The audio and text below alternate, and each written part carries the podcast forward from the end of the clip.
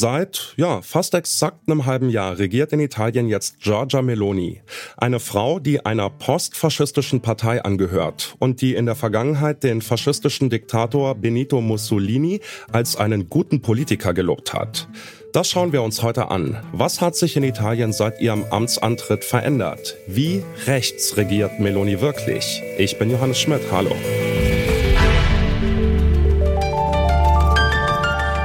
Zurück zum Thema.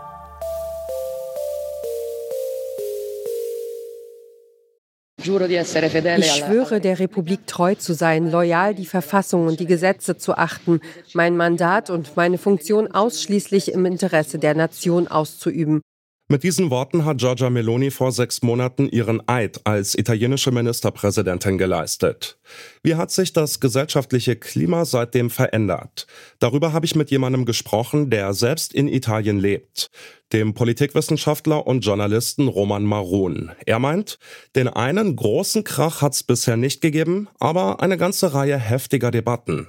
Da geht es darum, ob Abtreibung möglich ist, überhaupt möglich ist, ob Abtreibung verschärft werden soll. Es geht besonders auch um die Frage der Migranten, welchen Status die haben.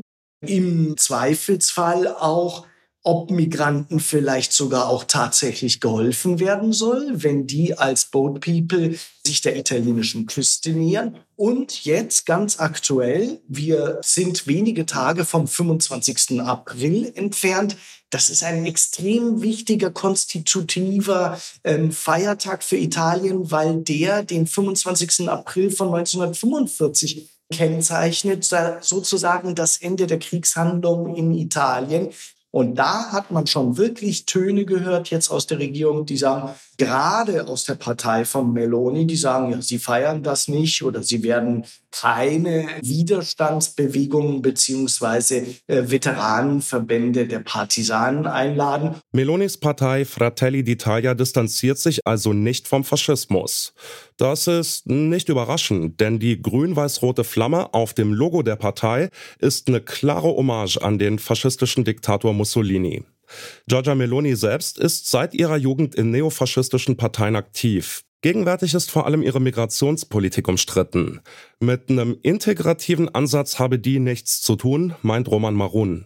Es gab zum Beispiel mal das schon seit langen Jahren im Lauf befindliche Einbürgerungsgesetz und da hat Italien eigentlich zumindest in der Diskussion große Fortschritte gemacht und von diesem Einbürgerungsgesetz, dass man eben auch ein Jus soli, das heißt, wer in Italien geboren wird, wird automatisch Italiener, egal äh, was seine Eltern sind.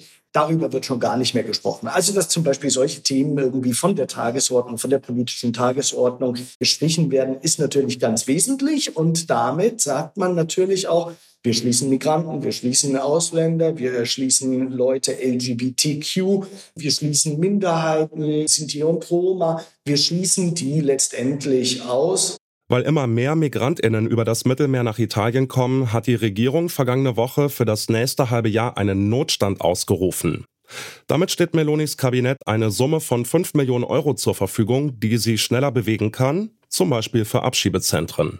Ich denke mal, vielleicht was Migration betrifft, was ein sehr extrem einschneidender Punkt ist, ist tatsächlich das Schiffsunglück von Cutro gewesen in der Nacht vom 25. auf den 26. Februar weil da ist mittlerweile erwiesen, dass man tatsächlich hätte diese Flüchtlinge, diese Migranten retten können. Und das ist in der politischen Lage mehr oder weniger unterlassen worden. Dieses ganze Thema ist noch nicht richtig wirklich aufgearbeitet, aber das war sicherlich einer der wesentlichen Punkte dieser Regierung, wo die Regierung jetzt versucht, auch wieder gegenzusteuern, neue Gesetze beziehungsweise alte Gesetze auch wieder auf Weg zu bringen, um Migration stärker zu kontrollieren und zu verhindern. Ein Beispiel dafür, der offizielle Status für eine sogenannte humanitäre Aufnahme soll für Geflüchtete nur noch in absoluten Ausnahmefällen gelten. Damit würden viele Migrantinnen auf einmal illegal im Land sein. So viel mal bis hierhin zur italienischen Innenpolitik. Wie steht's denn mit Italien als Akteur in der EU? Zum Amtsantritt von Meloni hatte etwa die Vizepräsidentin des Europäischen Parlaments Katharina Barley befürchtet, dass die italienische Regierung die EU künftig spalten könnte. Bisher, das kann man festhalten, hat sich Giorgia Meloni in Brüssel kooperativ gezeigt. Sie hat zum Beispiel auch die pro-ukrainische Linie der EU mitgetragen. Roman Marun glaubt aber nicht, dass Giorgia Meloni auf einmal ihr Herz für die EU entdeckt hätte. Ich glaube, dass da Meloni nicht emotional ist, sondern sehr pragmatisch und realistisch und weiß, dass sie gegen die Europäische Union überhaupt nicht versuchen braucht, etwas zu machen.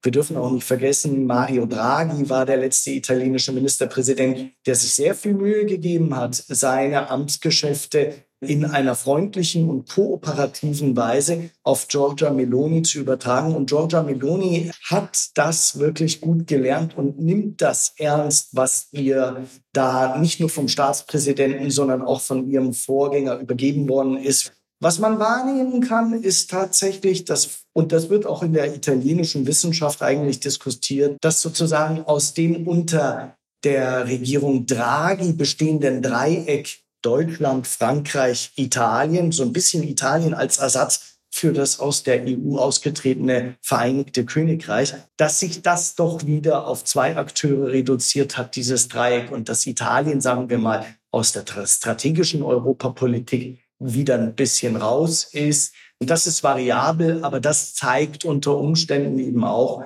dass die italienische Regierung jetzt nicht als der maximal vertrauenswürdigste und in den politischen Zielsetzungen mit großen Übereinstimmungswerten äh, mit Deutschland und Frankreich beglückter Partner zu sehen ist. Herr Maron, wir hatten ja an der Stelle hier im Podcast schon mal vor einem halben Jahr mit Ihnen gesprochen, als Meloni angetreten ist mit der Frage, ist sie eine Gefahr für die Demokratie Italiens?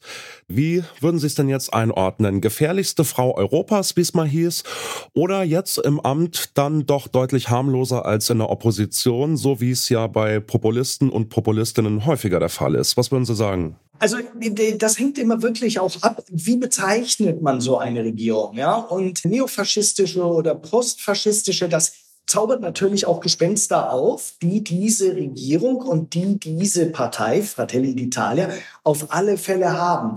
Es gibt ein ganz großes Interesse dieser Regierung und ganz besonders von Giorgia Meloni, so weit wie möglich zu kommen und diese Legislaturperiode zu Ende zu führen. Auch vielleicht vor dem Hintergrund, unter Umständen weiter regieren zu können nach einer Legislaturperiode, beziehungsweise sich auch im italienischen Parteiensystem und da gerade eben auch im rechten Lager als dominante politische Kraft zu etablieren und zu stabilisieren. Und ich glaube, dass bis jetzt diese Strategie eigentlich ganz gut aufgeht. Mit Italien kann man weiter diskutieren mit dieser Regierung und diese Regierung schließt sich nicht von selbst von gemeinsamen politischen Standpunkten aus. Sie ist vielleicht nicht dazu geneigt, irgendwie ein großer Vorreiter jetzt in der Europäischen Union zu sein, aber man sieht da eine gewisse Praxis, dass in dieser Regierung auch klar geworden ist, ja, ohne oder gegen die Europäische Union geht gar nichts. EU-politisch gibt sich die italienische Regierung bisher kooperativ. Die internationale Zusammenarbeit mit Italien ist also hm, weniger problematisch, zumindest als befürchtet. Innenpolitisch zeigt sich Giorgia Meloni allerdings radikaler. Politik gegen marginalisierte Gruppen, vor allem Migrantinnen, haben es in Italien immer schwerer. Spätestens jetzt, nachdem der Notstand ausgerufen wurde. Damit verabschieden wir uns für heute. Amira Klote, Charlotte Thielmann und Esther Stephan haben an dieser Folge mitgearbeitet. Audioproducer war Tim Schmutzler, Chefin vom Dienst war Alina Eckelmann und ich bin Johannes Schmidt. Bis dann, ciao. Zurück zum Thema vom Podcast Radio Detektor FM.